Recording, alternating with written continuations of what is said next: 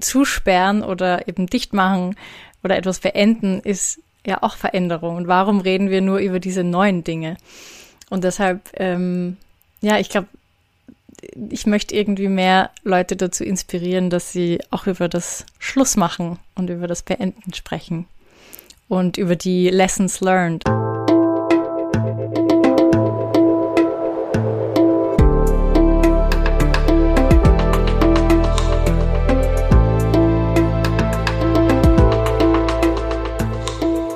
Willkommen bei dir, der Seven Mind Podcast mit Impulsen für ein gutes Leben. Für alle, die mehr Achtsamkeit und Gelassenheit in ihren Alltag bringen möchten. Hi, hier ist Sarah von Seven Mind.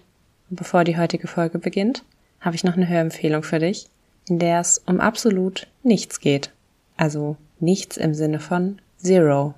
Denn im Klimapodcast Bye Bye CO2 von Lichtblick geht es genau darum, einen klimaneutralen Lifestyle der mit Zero CO2-Emissionen auskommt. Podcast-Hosting Claire Oelkers spricht alle zwei Wochen mit spannenden GästInnen über Themen wie Mobilität, Veganismus und nachhaltiges Banking.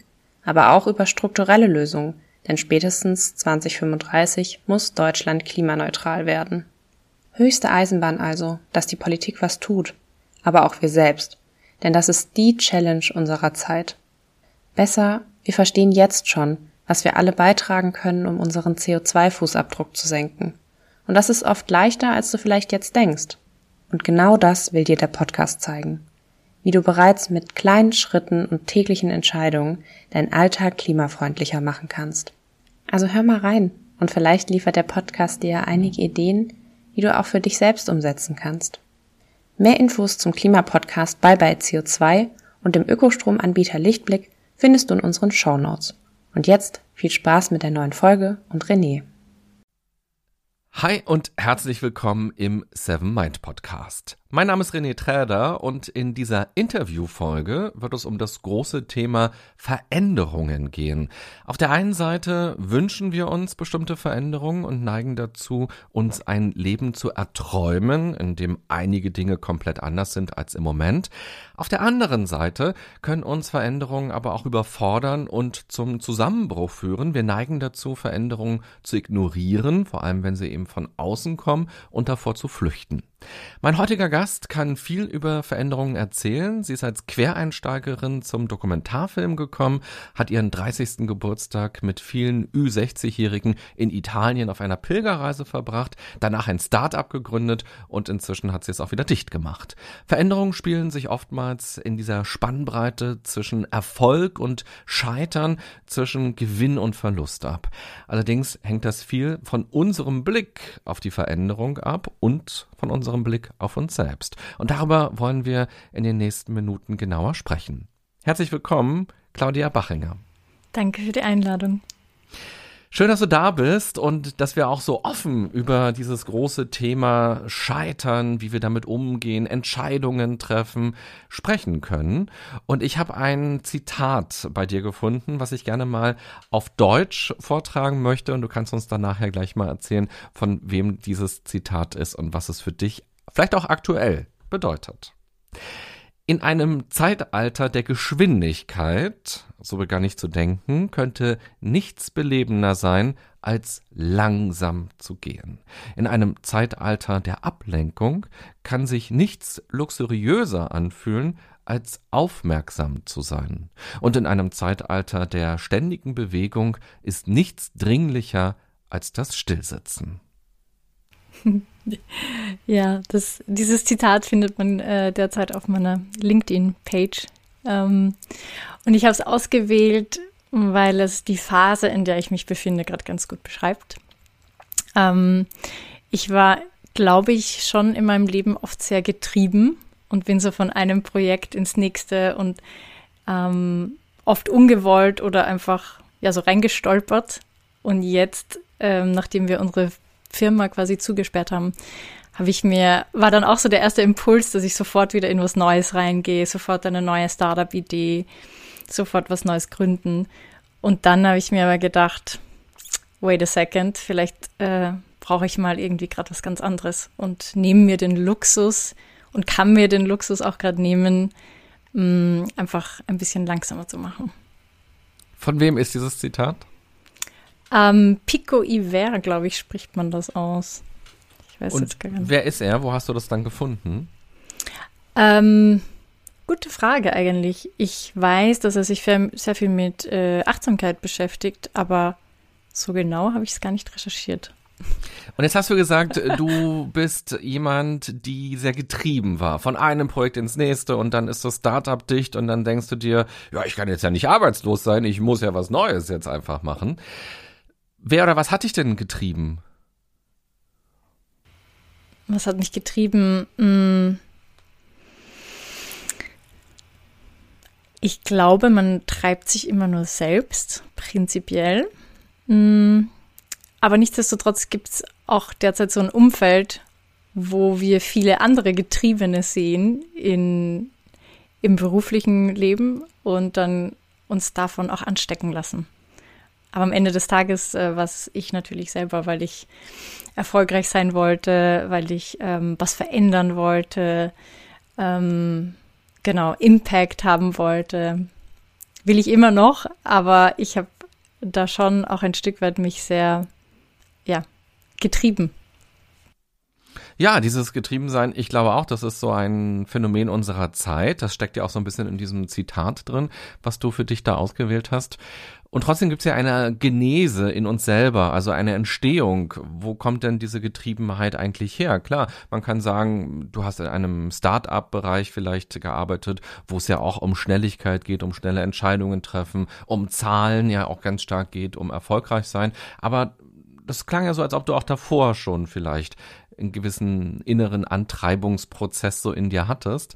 Und wo würdest du sagen, ist der entstanden? Wo ist der gewachsen? Ja, also ich glaube, ich war definitiv davor auch schon getrieben, ähm, getrieben, Dinge zu verstehen.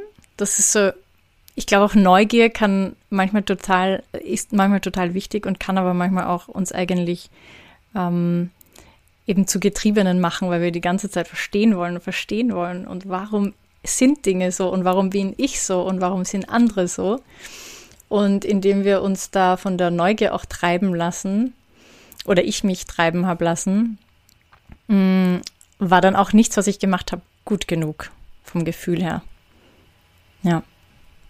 Ja, ich finde es interessant, wenn wir über sowas sprechen wie Erfolg oder auch Scheitern, und wir vielleicht so als Baseline dieses Getriebensein haben, dann ist das ja auch ein ganz wichtiger Einflussfaktor darauf, was sehe ich überhaupt als Erfolg an? Wo sage ich denn, ah, jetzt bin ich erfolgreich, jetzt bin ich angekommen. Dieses Getriebensein bedeutet ja auch gehetzt sein, immer weitermachen können, Erfolge vielleicht auch gar nicht wahrnehmen oder dann vielleicht auch sagen, nicht sagen zu können, jetzt muss ich auch was beenden, weil das wäre dann ein Stopp, das wäre ein Rückschritt, das ist eben nicht mehr vorwärts, das ist kein Gewinn, kein Erfolg, nichts, was man erzählen werden kann.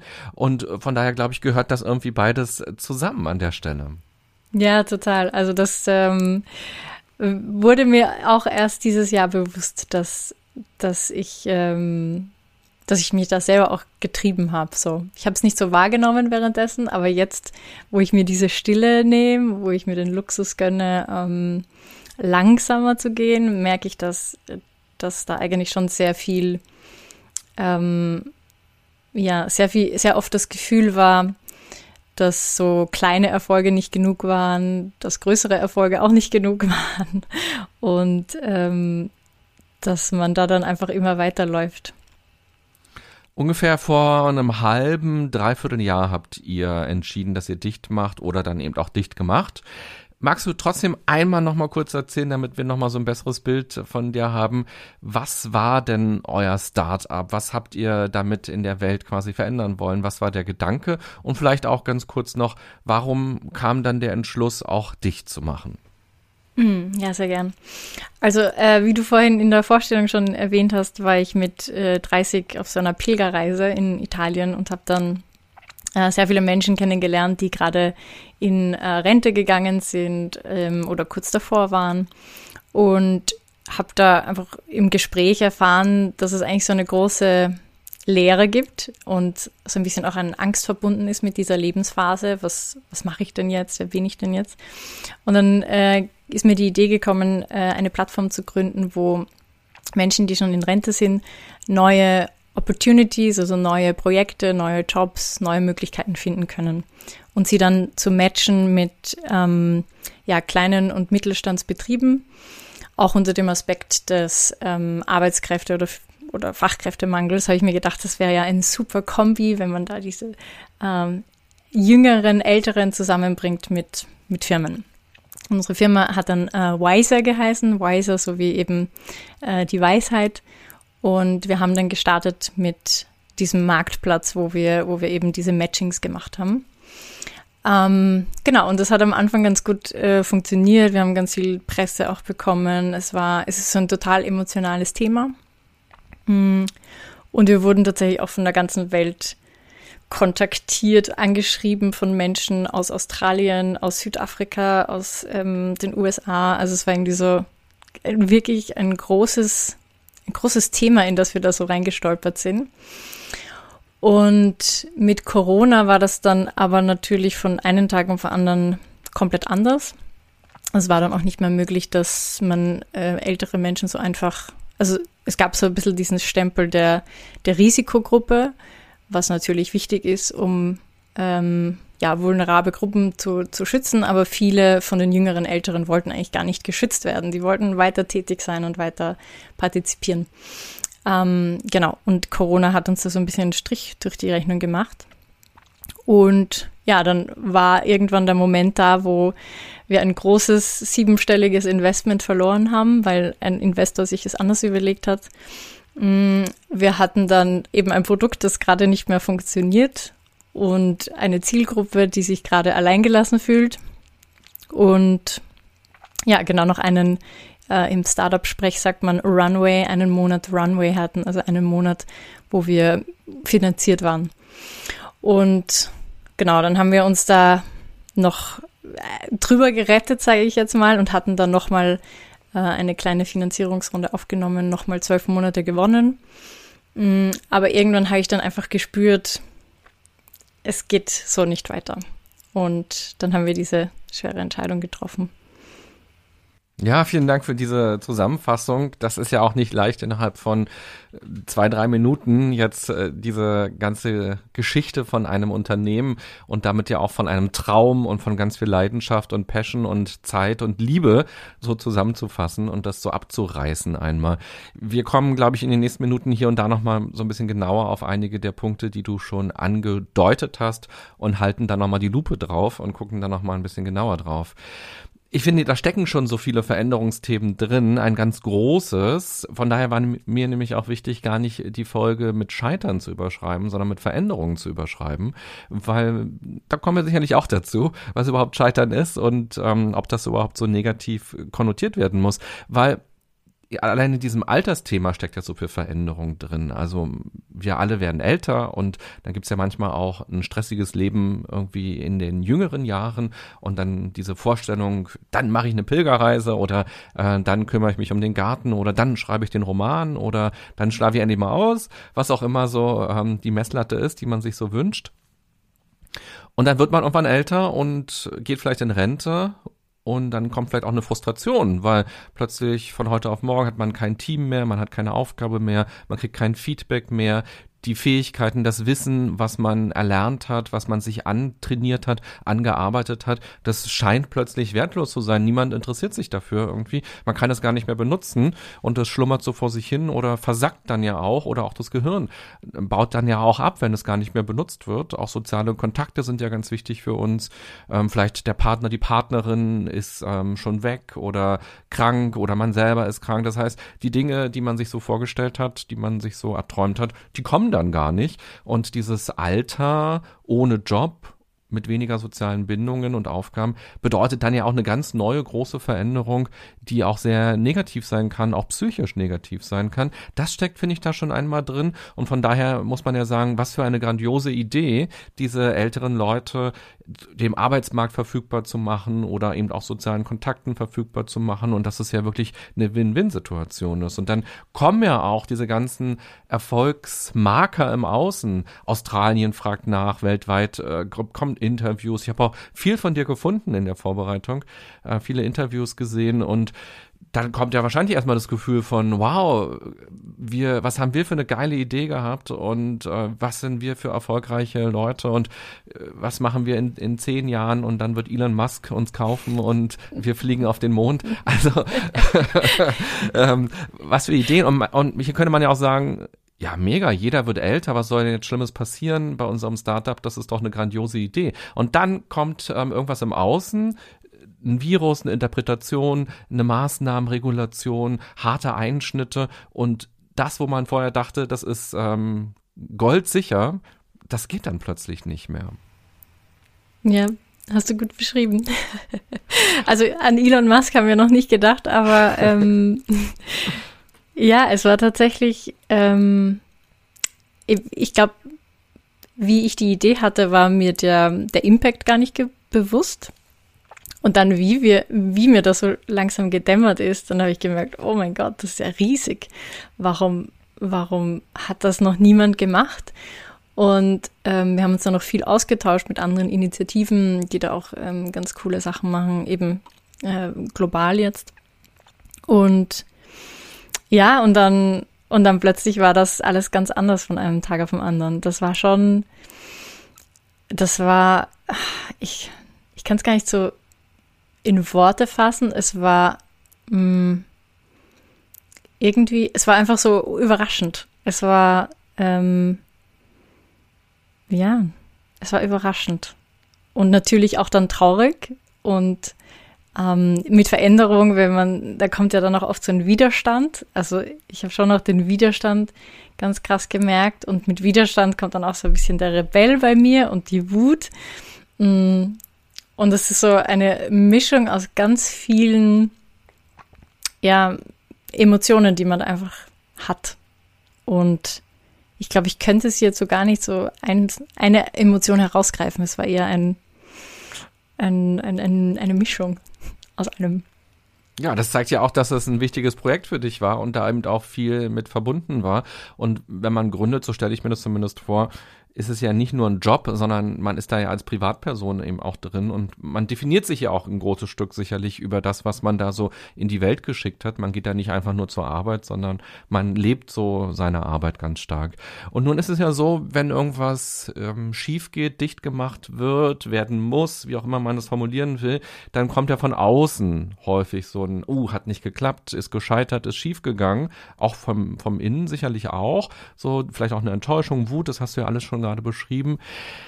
Und wie ist denn das aber Erfolg und Scheitern? Das wird ja häufig so als Gegensatzpaare angesehen. So die Claudia hat jetzt ein Start-up gegründet, erfolgreich. Sie hat irgendwie Millionen Invest Investitionen bekommen, erfolgreich. Australien interessiert sich für sie, erfolgreich. So und dann ähm, ja kein Geld mehr da, nur noch einen Monat oder dann eben irgendwann gar nichts mehr und auch keine Perspektive sozusagen, dass man sagt jetzt beißen wir nochmal die Zähne zusammen, sondern dann ist wirklich Schluss. Oh je, jetzt ist sie gescheitert. Ach, war vielleicht doch eine total doofe Idee.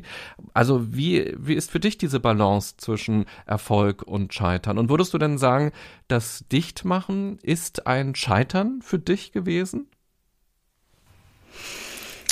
Hm. Also in, ähm, in der Vorstellung, wie wir natürlich äh, das uns erträumt hatten und auch die Strategie, Strategie quasi uns äh, zurechtgelegt haben, haben wir schon sehr langfristig gedacht. Und wenn man sich dann eingestehen muss, dass das jetzt aber nicht, einfach nicht weitergeht, mm, dann, ja, dann fühlt sich schon mal erstmal wie ein Scheitern an. Bei uns, also es hat sich bei mir schon auch äh, dann angefühlt, als wären wir nicht gut genug gewesen, um diese, um diese Idee umzusetzen. Ähm, und dann aber in der, in der Reflexion und in dem, in dem ganzen Prozess, den, in dem ich ja auch jetzt dann die letzten Monate drin war, ähm, haben wir schon natürlich auch gemerkt, dass wir so viele Menschen schon berührt haben mit dem Thema und so viel Hoffnung gegeben haben und dass es auch einfach so viel Spaß gemacht hat mit unserem Team und äh, meine Mitgründer äh, sind ganz toll. Und dass dieser ganze Prozess, dass das so schön war und dass wir so viel gelernt haben. Ich habe auch noch nie so viel gelernt wie in diesen ähm, vier, fünf Jahren, dass das dann sich schon wie Erfolg anfühlt. Einfach nur das gemacht zu haben und das erlebt zu haben und so viel gelernt zu haben und so viele Menschen berührt zu haben. Ja. Und das Dichtmachen aber? Das Dichtmachen äh, ist tatsächlich im Außen ganz stark Wobei das ist jetzt, es wäre falsch, wenn ich sage, es ist, äh, wurde wie Scheitern wahrgenommen. Also wie wir das angekündigt haben, dass wir zusper zusperren, haben wir ganz viele Rückmeldungen auch wieder bekommen. Mm, also es war eher inspirierend für manche Menschen. Ich hatte auch manchmal das Gefühl, dass man uns jetzt erst richtig als Unternehmer und Unternehmerinnen gesehen hat, weil wir uns auch getraut haben, zu sagen, hey, wir sind da jetzt, äh, wir schließen da jetzt unsere Firma, aber es ist einfach, weil es sich unternehmerisch nicht, nicht ausgeht und weil es unternehmerisch keinen Sinn mehr macht. Ähm, das heißt, wir haben auch sehr viel Respekt bekommen. Ähm, ja, und so gesehen war das Gefühl des Scheiterns nicht so sehr vom Außen, sondern wirklich vom Innen ihr habt wie so eine Mini-Pressemitteilung quasi gemacht, als ihr geschrieben habt, dass ihr dicht macht. Und das muss man wahrscheinlich irgendwann auch machen, weil Leute ja euch weiter suchen oder die schon mit euch Kontakt hatten, dass sie auch wissen, ach so, ja Mensch, die Homepage heißt jetzt nicht einfach anders, sondern gibt's jetzt nicht mehr. Aber wie ist es, wenn du jetzt dich entscheidest, in einen Podcast zu gehen und zu sagen, ja klar, ich nehme mir jetzt 60 bis 90 Minuten Zeit und jetzt rede ich mal darüber, ähm, weil meistens reden Leute ja dann doch gerne über ihr neues Buch oder über ihren, ihre neue App oder ihren neuen, was auch immer sie so in die Welt setzen. Und warum sagst du, ja klar, ich habe Zeit und ich ähm, und rede mal gerne mit dir darüber, dass wir dicht gemacht haben? ähm, ja, das ist eine sehr spannende Frage, die, die sich für mich gar nicht so sehr stellt, aber die, die mir im, im, in der Gesellschaft auffällt, dass einfach extrem wenig über mh, mm, so etwas wie Scheitern gesprochen wird. Oder extrem wenig darüber gesprochen wird, wenn Dinge zu Ende gehen. Und wie du ja auch so schön diesen Podcast äh, unter, dem, unter dem Wort Veränderung ähm, einordnest, finde ich, zusperren oder eben dicht machen oder etwas beenden ist ja auch Veränderung. Und warum reden wir nur über diese neuen Dinge? Und deshalb, ähm, ja, ich glaube, ich möchte irgendwie mehr Leute dazu inspirieren, dass sie auch über das Schluss machen und über das Beenden sprechen. Und über die Lessons learned, also die, die Dinge, die man gelernt hat und die man mitgenommen hat und und keine Angst mehr davor haben, sich da so verletzlich zu zeigen. Ich weiß aus unserem Vorgespräch, dass du das so als ein organisches Element betrachtest, vom Entstehen bis zum Vergehen quasi. Magst du diese Philosophie von dir da einmal für uns alle ein bisschen genauer erklären? Hm. Um ehrlich zu sein, ich glaube, für mich wäre richtiges Scheitern wenn sich nichts mehr verändert. Also wenn ich stehen bleiben würde und nur noch tagtäglich ein und dasselbe mache und mich nicht persönlich weiterentwickle und die Projekte, die ich mache, nicht weiterentwickle, das wäre tatsächlich ein, eine Art Aufgeben und damit für mich persönlich ein Misserfolg. Und ähm, dieses Organische, das du ansprichst, das ist einfach die Erkenntnis, dass, ja, dass es Veränderung braucht und das kommt halt immer einher mit, ähm, du musst das starten und irgendwann musst du es verändern und dann vielleicht schließen und dann musst du wieder was Neues starten. Und das, was mich, mh, mm, das, was ich so spannend finde in diesem ganzen Startup, ähm, in dieser Startup-Blase, ist, ähm, dass wir ja alle schon da mit, äh, mit dem Anspruch reingehen oder mit, der, mit dem Wissen reingehen, dass nur zwei oder ein bis zwei Startups aus zehn überleben werden.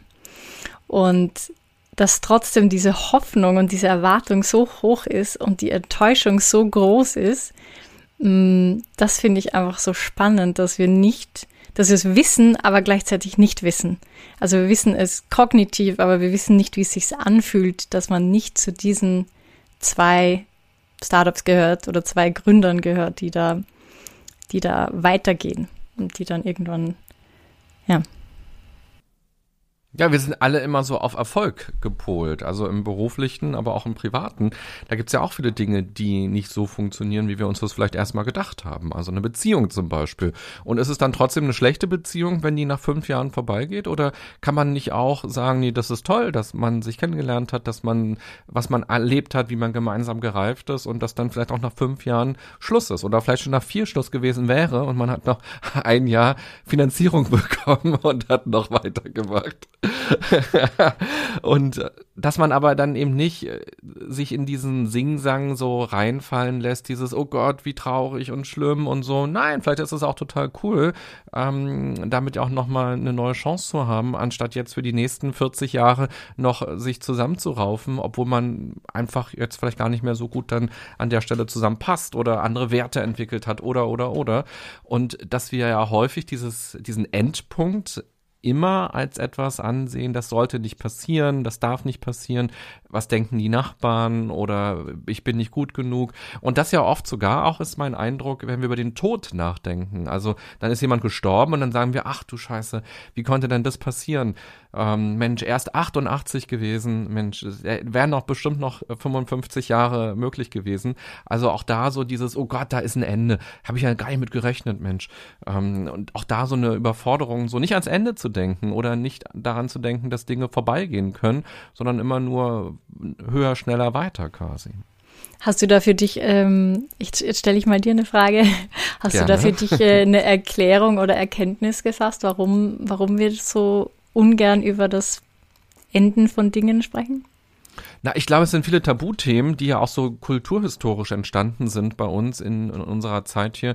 Der Tod eben so als Endpunkt und dann denken wir nicht so darüber nach und dann fällt uns halt im Alltag auch nicht so auf, wie viel Zeit wir ja vergeuden, weil wir ja unendlich leben werden und eben auch weiter bis in die Nacht äh, Pommes essen und Netflix gucken können, weil wir haben ja noch äh, fünf Millionen Jahre vor uns und dadurch ja, ist es manchmal leichter, eben darüber nachzudenken. Ich glaube, das war ja auch äh, die Corona-Situation ganz am Anfang Anfang eben dieses Triggern von Tod und Vergänglichkeit, was ja auch so eine Krise ausgelöst hat. Aber ich merke das auch selber bei mir. Ich habe zum Beispiel auch ähm, eine ganz große Entscheidung für mich jetzt getroffen, Anfang des Jahres, dass ich nämlich beim Radio aufhöre. Ich habe, also ich seit 20 Jahren arbeite ich beim Radio irgendwie und ich war jetzt zehn Jahre oder ich bin auch immer noch aktuell ähm, beim RBB und mache bei Radio Fritz etwas. Das ist so eine junge Welle für Berlin und Brandenburg. Du kommst ja aus Wien, ähm, von daher darf ich das kurz erklären.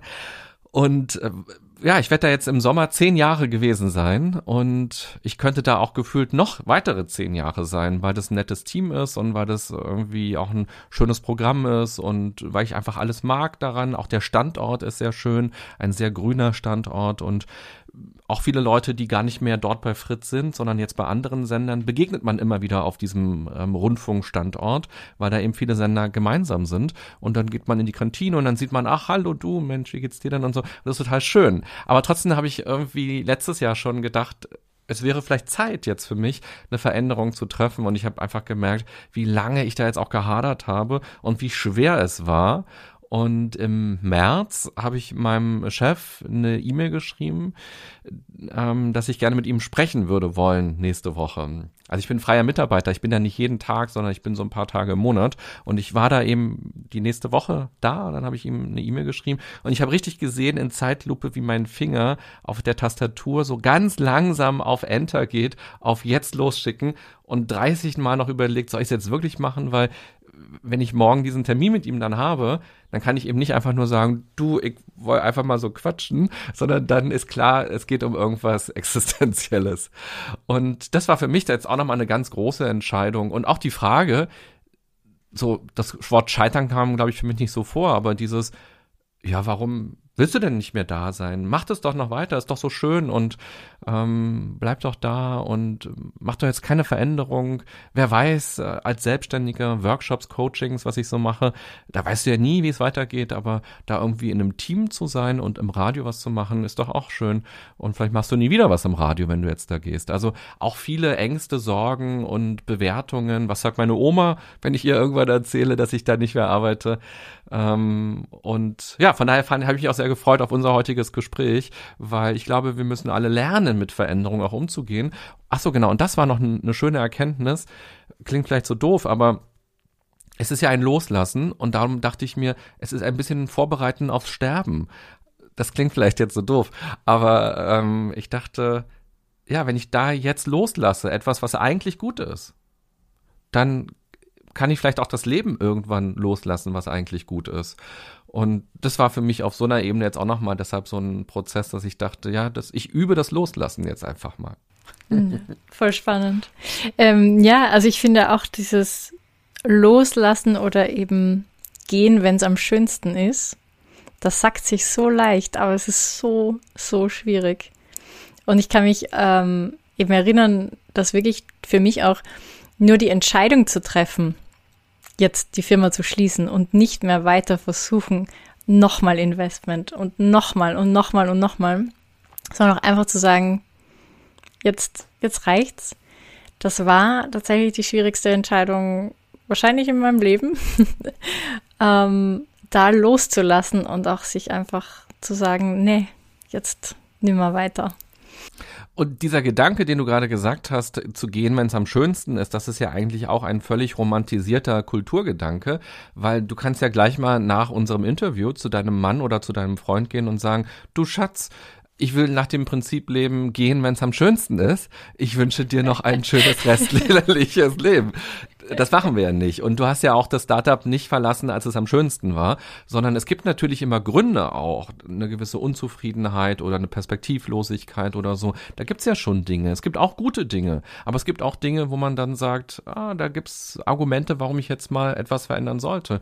Und die, glaube ich, rechtzeitig zu finden, das ist so das Wichtige, weil natürlich ich kenne jetzt nicht die genaue finanzielle Situation von euch, aber gerade als Startup ist ja auch viel Selbstausbeutung häufig ähm, ein Teil. Und man könnte natürlich sagen, okay, wir haben jetzt erstmal keine Kohle, aber wir ziehen es irgendwie durch und jeder macht jetzt irgendwie so und wir leben von Ersparnissen und gehen noch Kellnern oder so und wir versuchen unseren Traum zu leben. Aber wann geht man denn? Wann trifft man Entscheidungen? Und du bist eine Person, die über den Körper irgendwie ganz doll versucht, in die Entscheidung zu kommen. Und vielleicht kannst du uns davon ja auch mal erzählen du gehst in die Natur, du gehst raus, du spürst deinen Körper und so kam damals ja so ein bisschen auch die Idee, das Startup zu gründen und so kam dann aber für dich am Ende auch der Entschluss zu sagen, ich gehe. Also wie machst du das und wie spürst du das?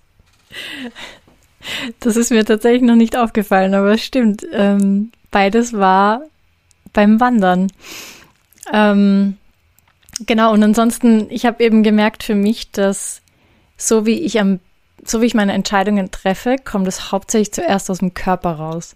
Also ich, mein Körper weiß es, bevor es mein Kopf weiß. Und irgendwann habe ich dann gelernt, diese, diese Körperintelligenz auch zu respektieren und zu sagen, okay, mein Kopf weiß zwar noch nicht warum, aber irgendwas muss der Körper da wissen, was, was der Kopf nicht versteht und dann, dann vertraue ich mal darauf und schau da mal hin und hör da mal hin und spür da mal rein. Und für mich ist eben in der Natur sein, äh, wandern oder, oder einfach nur spazieren gehen, ist eine Möglichkeit. Aber ganz andere Sachen mache ich auch noch ähm, von, ja, von Yoga bis, ähm, da gibt es so eine Grinberg-Methode, das ist auch so eine Körperbewusstseinsmethode oder Training. Und das ist irgendwie, das hilft mir so, diese Intelligenz, die der Körper spürt, ähm, zu, zu connecten, zu verbinden mit dem, mit dem Hirn. Und in der Zeit, wo es schwierig war im Startup, also bevor die Entscheidung kam, was hat denn dein Körper dir auf diese intelligente Weise dann mitgeteilt? Wie hat sich dein Körper bemerkbar gemacht? Ja, ich hatte tatsächlich viele Schmerzen. Ähm, die habe ich erfolgreich ignoriert, auch über längere Zeit. Also ich habe immer viel Nackenschmerzen gehabt. Ähm, ich hatte ähm, ich hatte Schmerzen in den Händen, also dieses klassische Tennisarm-Syndrom, wo ich mir dann gedacht habe, das kommt vielleicht von zu viel Computerarbeit, was natürlich nicht stimmt. Ähm, genau, und das habe ich erfolgreich ignoriert über sicher ein, zwei Jahre, dass mein Körper eigentlich schon viel früher gemerkt hat, hey, irgendwas, irgendwas ist da nicht im Flow, irgendwas passt da nicht so gut. Und ja, Und dieses Wandern, dann, wo du die Entscheidung getroffen hast, vielleicht kannst du uns da nochmal so mitnehmen. Das war dann nicht nochmal eine Pilgerreise, das war aber eine längere Wanderung. Und bist du denn losgezogen mit dem Gedanken, ich will Entspannung, weil ich habe einen Tennisarm oder ich will ähm, darüber nachdenken und mal nicht im Büro ein Brainstorming am Whiteboard machen, sondern ich will raus und mal so ein bisschen für mich sondieren, was los ist? Oder war das ein rein privates Wandern? Es war ein privates Wandern mit einer Freundin. Wir sind äh, in die französischen Alpen gefahren. Das war eigentlich während dem Lockdown. Also ähm, wir hatten einfach beide so das Bedürfnis rauszukommen und nicht mehr in unserer Wohnung zu sitzen. Und ein Freund von uns hatte da eine Hütte und das ist ganz abgeschieden. Das heißt, es war coronamäßig auch sehr unbedenklich. Und dann waren wir da eine ganze Woche nur zu dritt auf dieser Hütte und sind jeden Tag wandern gegangen. Und ich habe mir schon ähm, diese Frage mitgenommen, wenn ich zurückkomme, möchte ich mehr Klarheit haben darüber, was unsere nächsten Schritte sind. Also das war eigentlich so das Ziel. Ich wollte einfach mal nicht aktiv reflektieren, aber so meinen Körper äh, reflektieren lassen, was ich denn, was ich denn weitermachen will. Und mein Körper hat mir dann gesagt, also mein Bauchgefühl hat mir dann gesagt, it's time, it's time to say goodbye. ähm, genau, und dann, dann wusste ich einfach irgendwie aus dieser intuitiven, aus, aus dieser Intuition heraus wusste ich dann, dass ich eigentlich persönlich nicht mehr weitermachen will. Und dann habe ich mal mit meiner äh, Mitgründerin gesprochen und habe ihr einfach erzählt, wie es mir geht und wie ich mich fühle und dass ich eigentlich keine Lust mehr habe und keine Kraft mehr habe, das weiterzutragen. Und dass mein Körper sagt, nein. Und ähm, sie ist eben für die Finanzen zuständig und ähm, ganz großartig mit, ähm, mit unseren Investoren immer umgegangen. Und sie hat dann gesagt, ja, sie sieht natürlich auch die Finanzseite und sie weiß auch da, dass es schwierig werden wird. Und ja, und dann haben wir uns so eigentlich relativ schnell geeinigt, dass bei mir ist es die Bauchintelligenz, bei ihr sind es die Daten und die Kopfintelligenz und dann waren wir uns irgendwie klar, okay, es geht nicht weiter. Mit dem Wunsch der Klarheit bist du wandern gegangen. Was könnten die nächsten Schritte sein? Und das klingt ja eben noch sehr getrieben dann eben auch wieder, zu sagen, okay, wir fragen mal Frank Thelen oder wo auch immer wir irgendwie das nächste Geld herkriegen oder äh, neues Marketing-Tool oder Marketingaktion oder was auch immer. Und dann kommt irgendwann während dieser Wandertage bei dir dieser Gedanke, eigentlich will ich aufhören, ich will dicht machen. Und wenn du aufhörst, ja, hört ja irgendwie auch das Unternehmen auf zu sein. Es ist ja schwer, so als Gründerin dann eben zu sagen, ach, jetzt gehe ich und macht ihr mal ohne mich weiter. Und dann hängen aber so viele Sachen ja noch dran. Also man kann ja nicht ganz alleine wahrscheinlich sagen, ich mache jetzt dicht, sondern man muss gemeinsam das schließen. Und dann gehören die Investoren da noch mit dran. Was sagt man denen? Dann gehören die Mitarbeiter mit dran. Was sagt man denen? Die haben ja auch irgendwie ein Commitment, die Geld verdienen, die sind dann erstmal arbeitslos und dann auch natürlich die Leute, die euch nutzen, da wo ihr dann ja auch da eine Lücke vielleicht hinterlasst. Also eigentlich sehr viel Schmerz, den man erzeugt bei anderen, um den eigenen Schmerz äh, zu lösen. Ja, sehr gut erkannt. Ähm, das war dann auch tatsächlich so, dass ich das immer wieder mal in Frage gestellt habe. Also für mich war das während dieser Wanderreise super klar.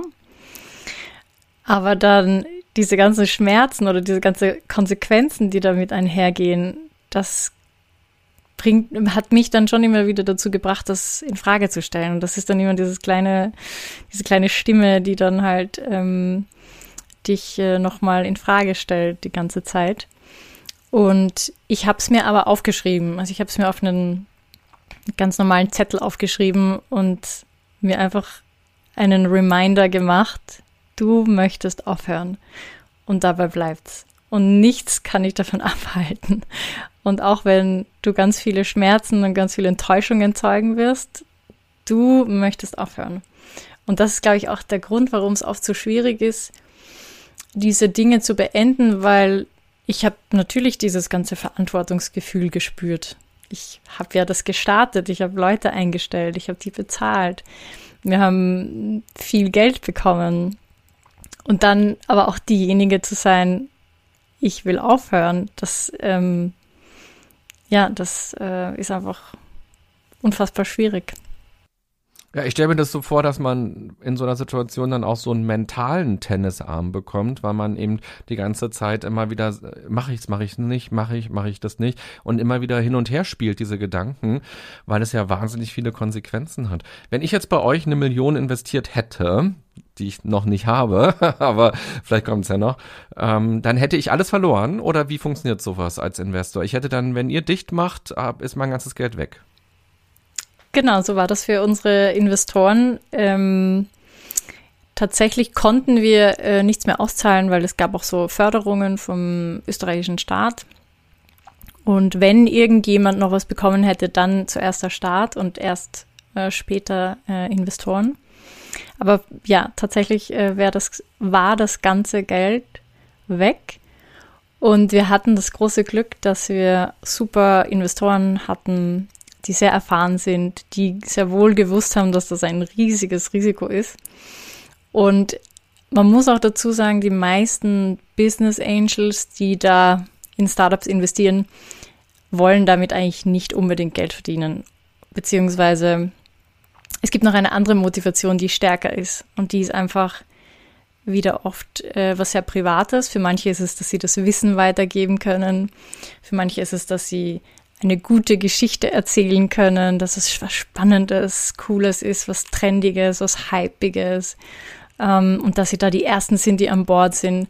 Also es ist so ein bisschen ein, ein Pionier sein wollen und ein, ein Mentor sein wollen und ein Mitmachen, ein Partizipieren. Aber diesen zehnfachen Return, den erwarten sich, also wenn sie ganz ehrlich auch zu sich selber sind, wissen sie, dass das ein sehr irrationaler äh, Wunsch ist, den sie da haben. Und deshalb bin ich sehr dankbar auch für unsere Angels, die da nicht wütend geworden sind und die wirklich relativ entspannt waren und gesagt haben, es war trotzdem cool und wir werden auch sogar wieder investieren, wenn ihr noch was Neues macht. Also das war das größte Kompliment, das wir bekommen haben. Also wenn du das nächste Mal wandern bist und du siehst, da hinten ist doch einer dieser Investoren zufälligerweise auch, du würdest dann nicht die schwere Route nehmen, um nicht an nee. ihm vorbeizukommen. Mhm, okay. Nee. Aber hat auch keiner äh, quasi gesagt, ach komm, Claudia, mach doch weiter, ist doch jetzt Quatsch, Corona ist doch jetzt irgendwie fast vorbei und dann ältere Leute können auch wieder dann mehr irgendwie was machen und äh, dann geht's doch wieder bergauf und dann ist ja auch das Thema wird immer wichtiger und jetzt auch die Psyche nach Corona. Ähm, die alten Leute waren ja so isoliert auch und es hat ja auch Depressionen auf allen gesellschaftlichen Ebenen bewirkt und auch mit jungen Leuten und jetzt nach Corona, wenn man das schon so sagen darf, ähm, ist es doch umso wichtiger und komm hier, mach doch jetzt nicht so einen Scheiß. Gab es solche Stimmen oder gab es die eher nicht? Ganz viele, ganz viele ah. Stimmen. Hm, ja, schon. Also im ähm, Außen vor allem. Im Außen, ja. Ganz ah, ja. viele Stimmen. Auch sogar mein Mann. Ähm, mein Mann hat auch gesagt, äh, hat mich auch gefragt, würde ich das wirklich machen? Ähm, und ja, auch die Mitarbeiter gab es ein, zwei, die so richtig noch immer ähm, einfach der Meinung waren, wir müssen durchpushen, ähm, wie man das ja so oft sagt. Wir müssen weiter pushen. ähm, ja, gab es ganz viele Stimmen. Und wie bist du damit umgegangen? Ich hab's mir angehört, hab's nochmal gegengecheckt mit meinem Wunsch und hab dann ähm, ja wieder auf meinen Zettel geschaut und dann habe ich gesagt, nein. ähm, ja. Mhm. Ja, spannend. Und mir fällt, wo du das gerade ein, äh, wo du es gerade sagst, auch ein, als ich schon, glaube ich, letztes Jahr mit einer Kollegin bei, beim Radiosender, bei Radio Fritz so gesagt habe, ach, ich überlege und möglicherweise treffe ich nächstes Jahr, hat sie nämlich auch zu mir gesagt, ah nein, René, mach das nicht, äh, bleib doch noch, aus den und den Gründen ist es doch total gut und total wichtig, dass du hier im Team bist und ähm, überleg dir das doch nochmal und so. Und äh, genau, also von daher fiel mir das gerade ein, äh, dass es das auch gibt. Und das ist ja irgendwie auch schön, dass da Leute an etwas glauben oder an einen selbst auch glauben, aber ähm, ja, dass man eben diese Gedanken aufnimmt und mit denen was macht und dann sagt, ja, okay, vielleicht stimmt das auch, aber ich habe ja auch noch eine eigene Wahrheit in mir, die eben auch heraus will oder die gelebt werden will. Und da sind wir ja eigentlich auch bei so einem Thema psychische Gesundheit. Also wie lange kann man Dinge machen gegen die eigene innere Wahrheit? Ja, das ist ein, ein echt guter Punkt. Und ähm, ich bin eben der äh, starken Überzeugung, dass wenn man schon drüber nachdenkt, hat man eigentlich schon die Entscheidung getroffen. Auch bei Beziehungen. Also wenn du schon drüber nachdenkst, dass du eigentlich raus willst, hast du die Entscheidungen eigentlich schon getroffen. Ähm, genau. Es ist nur dann ein echt schwieriger Weg, weil, weil diese ganzen äh, Konsequenzen kommen und die ganzen Enttäuschungen, die ganzen Schmerzen und die ganzen Menschen, die dir sagen, hör nicht auf. Ähm, genau. Und das, was mir eben dann hilft, ist dieses Körperliche, mich zu spüren mh, mm, und darauf dann zu vertrauen. Mh, mm, aber ich kenne ganz viele Gründer und Gründerinnen auch, die, die diesen Absprung nicht geschafft haben und die dann letztendlich in einem Burnout landen und die sich dann auch teilweise wirklich kaputt machen und dann auch nicht wieder gründen wollen. Und das war irgendwie bei uns ganz schön, weil ja, es war schwer und wir haben uns jetzt schon eine gute Auszeit auch genommen, ähm, aber ich habe schon wieder die Lust, was zu gründen und ich habe auch nach wie vor quasi Leidenschaft und genug Energie und ähm, habe mich da dann nicht kaputt gemacht, wie manche Kolleginnen und Kollegen. Und ähm, gerade im Startup, äh, wiederum in dieser Startup-Blase, wo es so viel um Performance geht und um Durchhalten und um Beißen und um Pushen, diese ganzen ähm, Wörter, ähm, da ist es eine sehr feine Linie zu spüren, wann ist es zu viel, wann mache ich mich kaputt und wann ist es noch einfach ein guter, gesunder Ehrgeiz, der mich vorantreibt. Und ähm, ja, ich habe noch keine Antwort, wie man das gut spüren kann, aber ich finde es einfach eine mega, mega Challenge, das, das so, ja, das so zu sehen.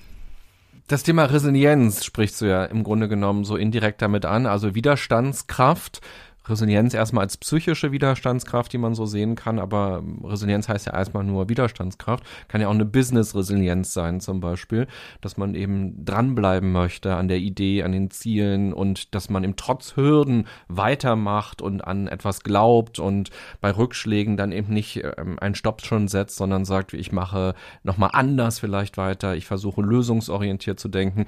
Das ist ja, glaube ich, eben auch ganz wichtig in der Startup-Szene, dass man in diesen vielen kleinen kleinen Veränderungen, mit denen man ja ständig konfrontiert ist und auch ein Hineinarbeiten und ein ständiges Lernen, wie irgendwas funktioniert.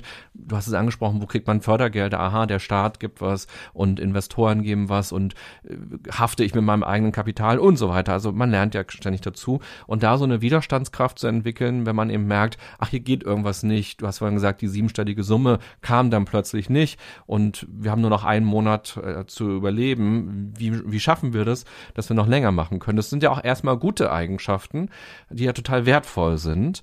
Und dann aber tatsächlich ja eben diese Linie für sich zu spüren und zu sagen, okay, ab wann wird es aber eine Verbissenheit oder eine Verkrampftheit oder auch eine Realitätsleugnung, die dann auch wieder krankhaft ist. Und zur Resilienz gehört ja eben auch dazu, ähm, eine Akzeptanz, also auch zu sagen, hier geht es nicht weiter oder hier geht es für mich nicht weiter und eben auch eine Entscheidung am Ende ja zu treffen für einen selbst oder eben auch als Unternehmensresilienz für das Unternehmen und damit ja auch für die Mitarbeiter. Und wie würdest du denn das für dich ähm, sagen? Ich glaube, der Begriff Resilienz kam für dich auch erst in der Corona-Zeit oder in der, jetzt wo es dann auch mit dem Startup so schwierig war, Zeit vorher gab es den, glaube ich, für dich gar nicht als mhm. Begriff. Mhm. Und was hast du da über dich sozusagen nochmal gelernt? Ja, also der Begriff Resilienz war tatsächlich für mich ähm, nicht, nicht etwas, wo ich, der mir präsent war. Ich habe eher so dieses Durchhaltevermögen und ähm, das war für mich damit irgendwie verbunden. Durchhalten, immer wieder aufstehen, aufstehen, die Krone richten, weitergehen. Ähm, das war für mich immer das Bild. Und mit äh, Corona habe ich dann äh, den Begriff Resilienz irgendwie mal gehört und habe dann aber verstanden, dass es da mehr um was Persönliches geht, also nicht um dieses Performance-Thema durchzuhalten und äh, immer wieder schnell reagieren zu können auf etwas, sondern dass es schon auch mehr geht um nicht das reine Reagieren, sondern auch so ein bisschen vielleicht proaktiv zu schauen, mh, mm, proaktiv vorzusorgen oder so prophylaktisch zu ähm, sich auf schwierige Zeiten vorzubereiten. Und genau, ich, ich glaube, so habe hab ich das irgendwie verstanden. Ich weiß nicht, ob mhm. ich da auf dem richtigen Pfad bin. da weißt du mehr darüber. Ja, also auf jeden Fall natürlich diese persönliche Ebene, so als psychische Resilienz, aber man kann sich auch, in meinem Workshop sage ich manchmal, es gibt so eine Occupational Resilience, also dass man sich also auch fragt, das Unternehmen an sich wie resilient ist das denn? Oder runtergebrochen das Team an sich, wie resilient ist das denn, wenn es mit Schwierigkeiten konfrontiert sind? Und so die kleinste Einheit ist immer so die ganz persönliche Einheit. Das würde ich auf jeden Fall auch unterstreichen, weil als persönliches Mitgliedteil ist man ja vom Team und dann das Team macht am Ende das Unternehmen aus und so weiter. Man kann sich auch als Gesellschaft fragen, wie resilient sind wir als Gesellschaft? Wie gehen wir mit Verschiedenheit um, mit Veränderungen um, mit Krisen um, mit äh, Lösungen um oder mit nicht-Lösungen um. Und also ich, dieser Begriff ist für mich deshalb auch ein ganz wichtiger Begriff geworden, weil er mir hilft, bestimmte Phänomene auch immer wieder unter dieser Brille der Resilienz zu betrachten und auch mich zu fragen, wie könnte denn eine Zukunftsgestaltung aussehen, auch wenn man es so groß als Gesellschaft vielleicht sogar sehen möchte. Auch hier mit Scheitern, mit Missstimmungen, mit anderen Perspektiven.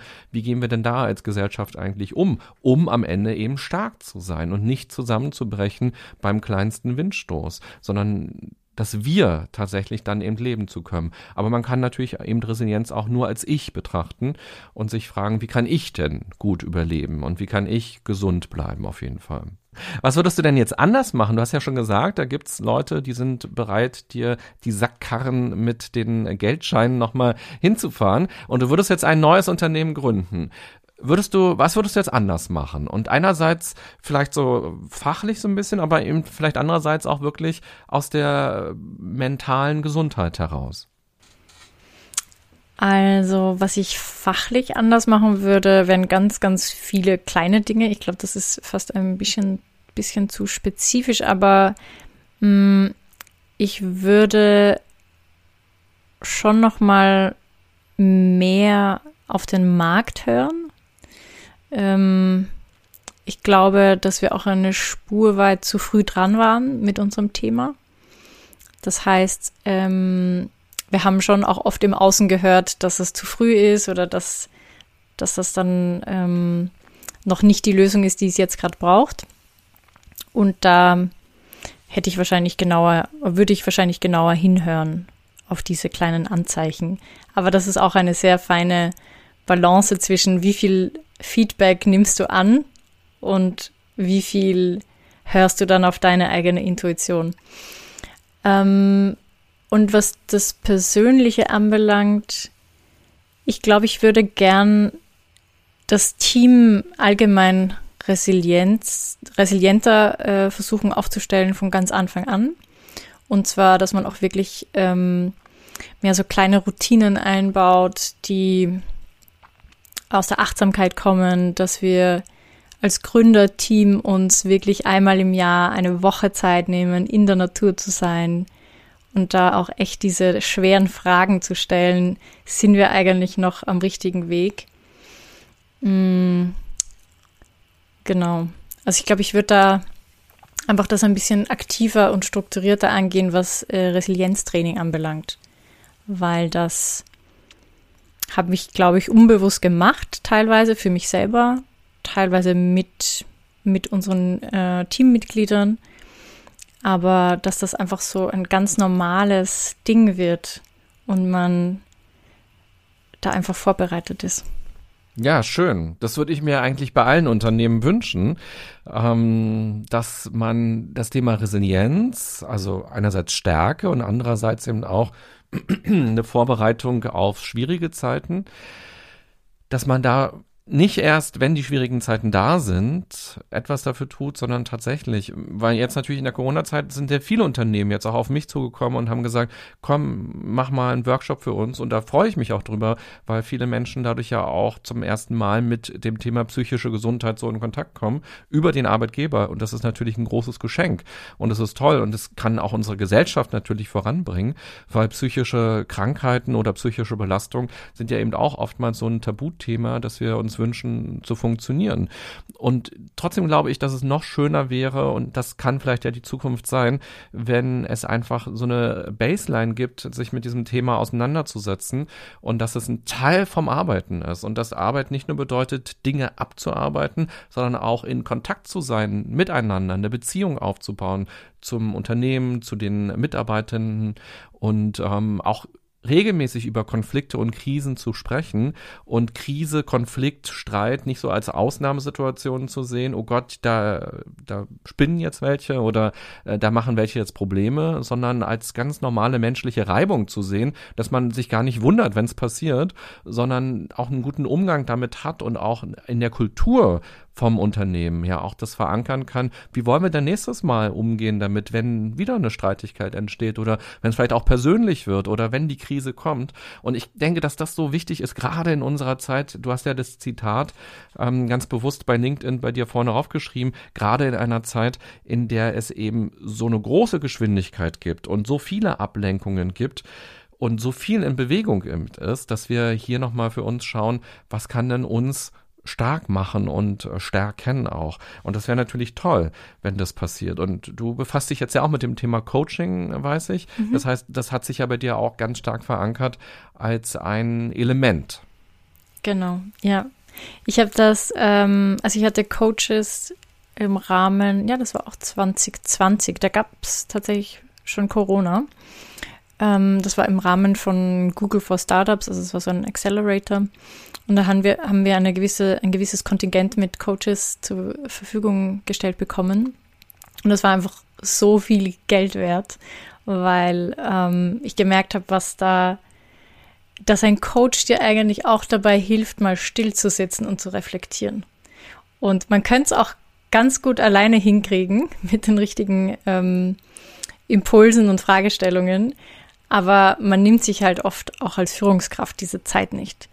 Und das fand ich am Coaching einfach ganz toll, dass man diese, diese 90 Minuten oder wie auch immer sich nimmt und wirklich mal in sich hineinhört und da auch Unterstützung hat. Und ähm, ja, das möchte ich jetzt auch, äh, lerne ich gerade und möchte ich dann auch weitergeben. Und ich weiß noch nicht, ob es das dann als Hauptprojekt wird ähm, oder ob ich das eher nebenbei mache. Aber es macht mir gerade sehr viel Spaß, da auch jetzt schon so ein paar Menschen zu begleiten und, und einfach da ihnen helfen, ruhig zu sitzen. Ja, schön. Und wenn du erzählst, Coaching war ein schönes Element, so während eures Startups, wie war es denn dann, als ihr euch entschieden habt, aufzuhören? Und dann sind ja erstmal ganz viele organisatorische Dinge, die man klären muss, bis dann irgendwann diese Pressemitteilung im Internet steht. Mitarbeitergespräche, mit den Investoren Gespräche, äh, mit den Familienmitgliedern Gespräche, Dinge abwickeln, den Drucker verkaufen und wo landet dann das Geld? Kriegt es dann eben die Stadt, die ähm, Fördergelder gegeben hat? Also einfach sowas alles zu organisieren. Und war da auch noch Zeit für eure Aufarbeitung oder eben auch so für so eine Psychohygiene? Wie habt ihr denn das für euch selber verarbeitet oder bearbeitet? Ja, schön, dass du das fragst. Das haben wir tatsächlich gemacht. Ähm, wir haben, also mit unserem Team haben wir einen Abschluss-Team-Trip gemacht und sind ähm, an den Wörthersee gefahren und haben einfach eine letzte Woche miteinander verbracht und das auch zelebriert und ähm, hatten eine ganz schöne Zeit. Und Karina äh, und ich haben als Gründerinnen haben uns dann auch mal einen ganzen Tag Zeit genommen und haben so eine Mischung aus administrative Arbeit und Psychohygiene gemacht. Das heißt, wir haben ganz äh, viele Ordner und, und ähm, Materialien, die wir so gesammelt hatten, haben wir durchgesehen, vieles weggeworfen und die schönen Dinge, die uns an irgendetwas erinnert haben, haben wir in eine Box gegeben. Das heißt, jede von uns hatte dann so eine Box. Und ähm, wir haben uns auch nochmal eine Timeline aufgemalt, wo wir unsere äh, aufregendsten Erlebnisse, nicht nur die positiven, auch die negativen äh, aufgeschrieben haben und sind dann nochmal so quasi durch unsere ganze Reise durchgegangen und haben viel gelacht und ähm, uns ausgetauscht und dann auch die Learnings nochmal festgehalten. Und am Ende des Tages haben wir dann die Box zugemacht und mit so einer Schleife versehen und die steht jetzt, die steht da oben äh, auf meinem Regal. Und ähm, genau, das sind so die Erinnerungen, die ich an diese Zeit habe. Und die kann mir auch keiner mehr nehmen und die Learnings kann mir auch keiner mehr nehmen. Und das war aber ein super schönes Ritual, das wir gemacht haben. Und ich glaube auch, dass generell so Rituale im, im Business-Alltag etwas sind, was noch viel mehr zelebriert werden sollte. Ähm, und das haben wir irgendwie vergessen als Gesellschaft, dass wir mehr Rituale brauchen. Ja, stark. Also mehr Rituale und auch vielen Dank für diese Übung, die du uns hier vorgestellt hast mit der Timeline. Hat mich total berührt, das nur so zu hören, weil ich erahnen kann, was da so drin steckt alles an Emotionen, positive in Anführungsstrichen und negative in Anführungsstrichen Emotionen. Und finde ich total schön und werde ich auch machen. Habe ich mir jetzt gerade, als du es erzählt hast, äh, direkt vorgenommen und dachte mir, wenn ich jetzt Sehr im cool. August das letzte Mal bei Radio Fritz was mache, werde ich mir vielleicht im Juli oder dann eben auch spätestens im August auch mal diese Timeline machen und diese zehn Jahre so Revue passieren. So ein paar Dinge weiß ich natürlich so spontan und könnte ich jetzt auch direkt drüber referieren, aber nochmal sich wirklich die Zeit zu nehmen und nochmal zu gucken, was waren da und was habe ich denn da gemacht und was war da emotional, positiv, negativ und ähm, ja, sehr schön. Wunderbar, das nehme ich auf jeden Fall mit aus unserem Gespräch. Sehr schön.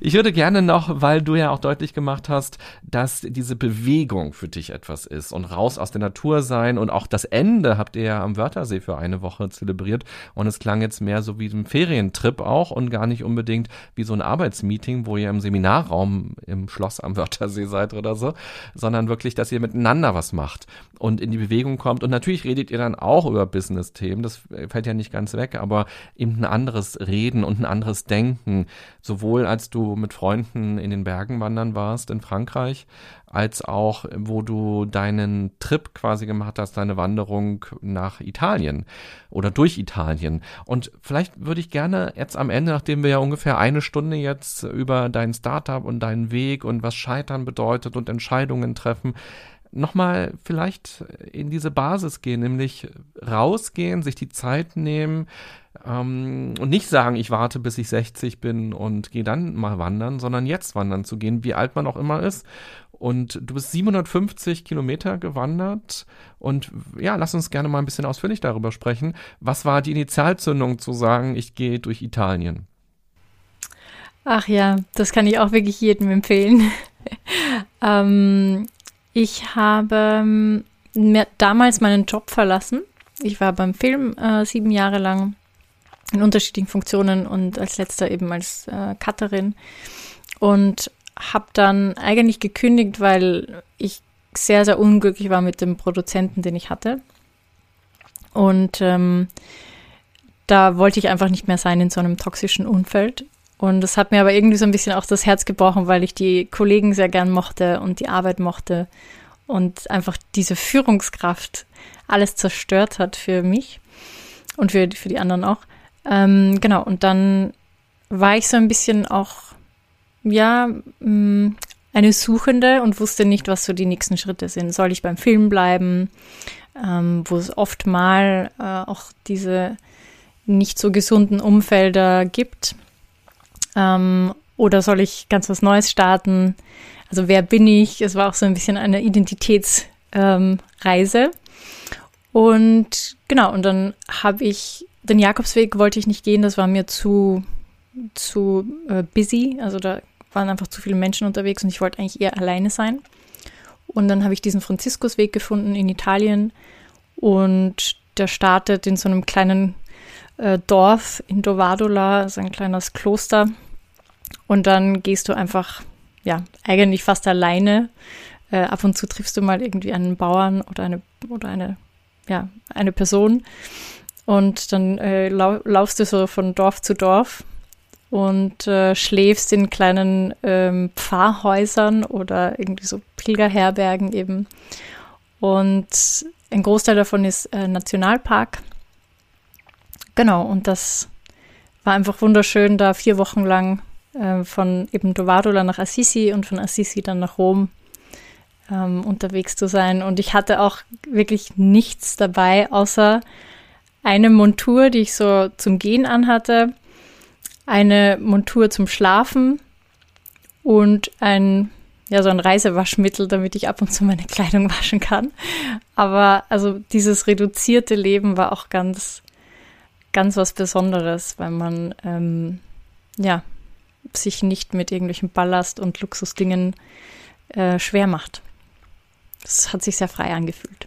Und 750 Kilometer durch 30 Tage sind ja 25 Kilometer pro Tag. So viel bist du jeden Tag gewandert. Ja, genau. Durchschnittlich wow. 25. Also manchmal waren es kürzere Etappen. Manchmal waren es, ich glaube, die längste war mal 33 Kilometer.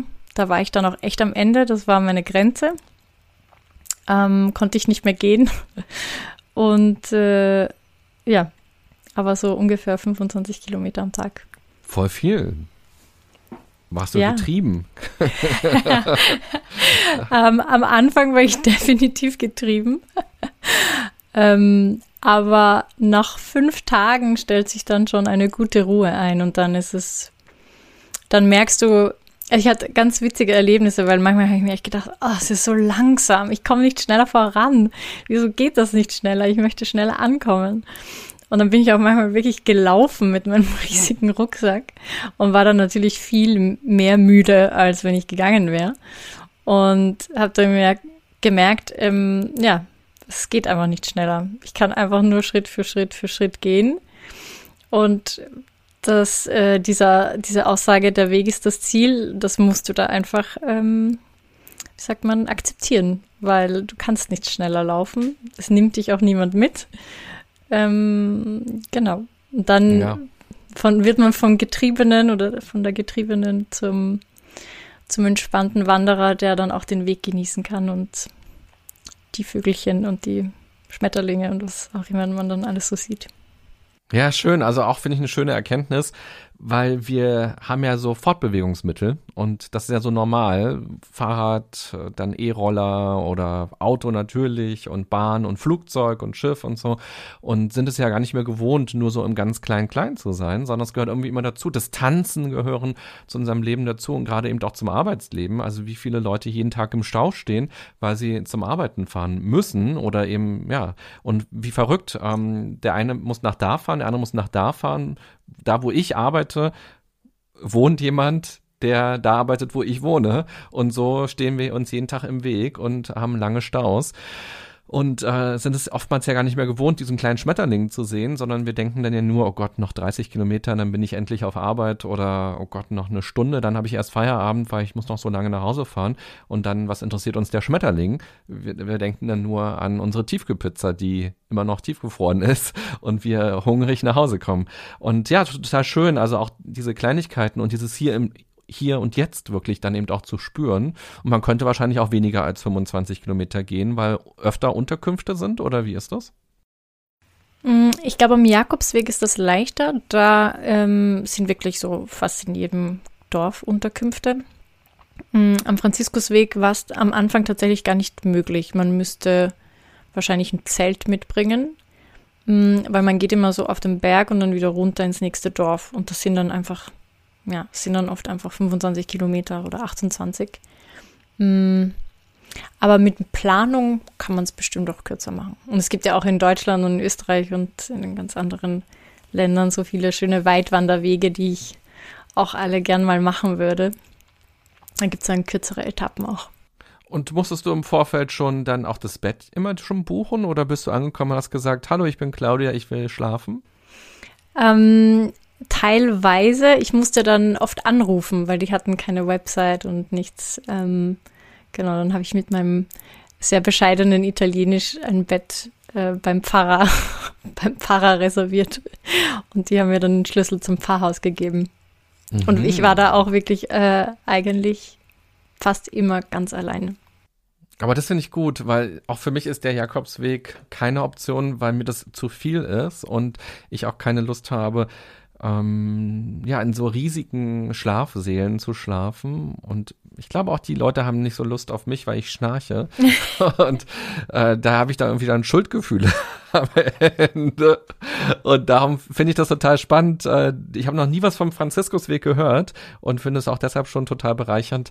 Und ich denke, könnte mir vorstellen, einige, die jetzt gerade zuhören, haben auch noch nie was davon gehört und vielleicht wird der ja dann auch bald überlaufen sein.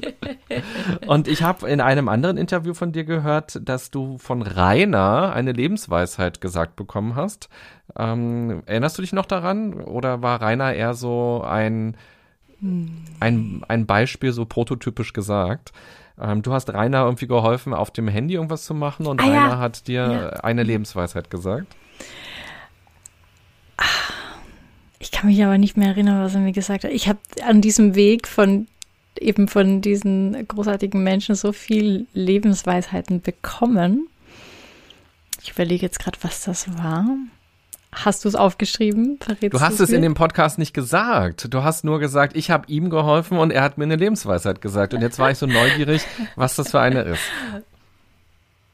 Hm, Ich glaube, es war sowas irgendwie, mh, dass alle nur mit Wasser waschen oder sowas, äh, Wasser kochen, sowas in die Richtung. Mh, weil ich oft äh, erzählt habe, dass ich ähm, eben Angst habe, so nicht gut genug zu sein oder dieses Imposter-Syndrom, dass ich da nicht genug Erfahrung habe, nicht genug gelernt habe. Und ich glaube, er hat mir dann einfach gesagt, dass dass sich alle nur mit Wasser kochen und dass da keiner mehr weiß oder mehr kann, Mhm. sondern wir alle, alle gleich viel Potenzial haben.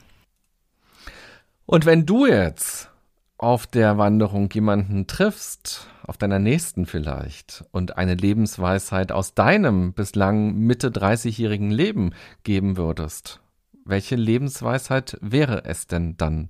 Gerade vielleicht auch so abschließend, nachdem wir über so viele Dinge gesprochen haben aus deinem Business und Entscheidungen treffen und scheitern und Veränderungen und gestalten.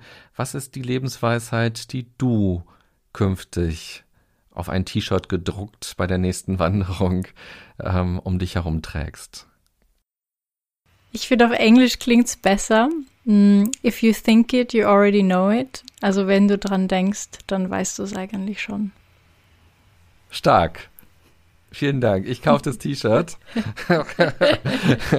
ja, T-Shirt-Startups gibt's leider auch schon so viele, brauchen wir nicht mehr. Aber ich bin gespannt, äh, was du weiter machst. Ich werde mich mit dir vernetzen auf LinkedIn und mal gucken, ähm, dass das da ein bisschen voller wird, ähm, was da noch so steht. Und bin sehr gespannt, was dich begleitet. Letzte Frage noch, fällt mir nämlich gerade ein bei LinkedIn, dass du mal auch in einem Interview gesagt hattest, in deinem Lebenslauf steht deine Pilgerreise nicht drin. Warum eigentlich nicht? Das ist tatsächlich eine gute Frage. Ich habe mir gedacht, ich habe es irgendwo eingetragen, aber nicht direkt in dieser, was ich gemacht habe, äh, Schiene. Ich finde das Mhm. total cool, wenn Leute sich eine Auszeit nehmen. Ich hatte neulich auch bei LinkedIn gelesen von jemandem, der hat sich ein Jahr eine Auszeit genommen, um dann eben zu lesen und Weiterbildungen für sich zu machen, auf die er Lust hat und zu reisen. Und er hat das so reingeschrieben und ich finde das mega, dass man eben das auch so macht, weil als Arbeitgeber ist das doch total spannend, da zu wissen, dass man einen Menschen hat, der eine große Entscheidung trifft und der auch eine große Eigenverantwortung für sich selbst hat, für seine eigene Gesundheit, für die Weiterbildung, fürs Glück und dann nicht ähm, auf den Lottogewinn wartet oder auf irgendwas. Das äh, finde ich total schön. Ja. Das werde ich mir jetzt mitnehmen. das werde ich gleich mal ändern. Vielen Dank dafür. Liebe Claudia, schön, dass du dir die Zeit genommen hast und ja, so offen und so persönlich über deine beruflichen und eben auch privaten Erfahrungen gesprochen hast, wie es so ist, mit einem Startup gründen und dann eben auch wieder ein Startup loslassen. Und ähm, ja, ich glaube und hoffe, dass da viele schöne Gedanken für andere drin waren, die ja auch vor Entscheidungen stehen oder auch mit Veränderungen konfrontiert sind und auch mit diesen ganzen Gefühlen aus Scham und Schuld und Verantwortung und Durchbeißen und wie lange mache ich noch mit. Und ich glaube, jeder, jede kann sich jetzt etwas aus diesem Gespräch rausziehen und mal überlegen, was ist denn das, was ich denke und was dann da ist. Sehr schön. Ich hoffe, ja, ich hoffe, dass, ähm, dass ich da irgendjemand dazu inspiriere, etwas zu beenden. ähm, und danke dir für das schöne Gespräch und die guten Fragen. Danke. Wenn man dich erreichen möchte, wo könnte man dich erreichen? Mm, sehr gern auf LinkedIn oder auch wahrscheinlich auf Instagram. Mm, genau. Oder auf meiner Website, die aber noch nicht online ist. Da gibt es aber auch, glaube ich, eine Verlinkung.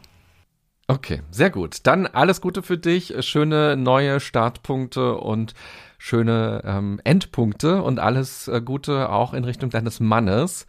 Man soll Schluss machen, wenn es am schönsten ist. Vielen Dank. Liebe Podcast-Hörerinnen, lieber Podcast-Hörer, wir haben jetzt über Rückschläge gesprochen, über Verluste, über Dinge loslassen und vor allem, dass eben diese Veränderungen ein ganz normaler Teil des Lebens sind. Etwas entsteht, etwas hat eine Hochphase und etwas hört auch irgendwie auf. Und du kannst ja mal für dich überlegen, bei einem Thema, was dich in besonderer Weise beschäftigt, vielleicht auch belastet oder betrifft, in welcher Phase du gerade bist und ob du weiter Energie reingeben willst, um etwas zu gestalten, um etwas voranzubringen, um dich anzutreiben oder ob es nicht vielleicht sinnvoller wäre, dich anzutreiben, dich zu motivieren, etwas zu beenden und dass eben beenden auch ein Teil davon sein kann und eben auch ein ganz wichtiger Teil sein kann, den man dann eben sehr achtsam und sehr bewusst macht und nicht mit Scham und Schuld im Vordergrund, sondern eben mit dem, was hat man daraus gelernt und womit geht man dann eben auch weiter seines Weges und was hat man dann auch Positives im Gepäck für das, was noch kommen soll. Diesen Gedanken möchte ich am Ende gerne noch mitgeben und ich wünsche eine gute und achtsame Zeit. Bis bald, bye bye, sagt René Träder.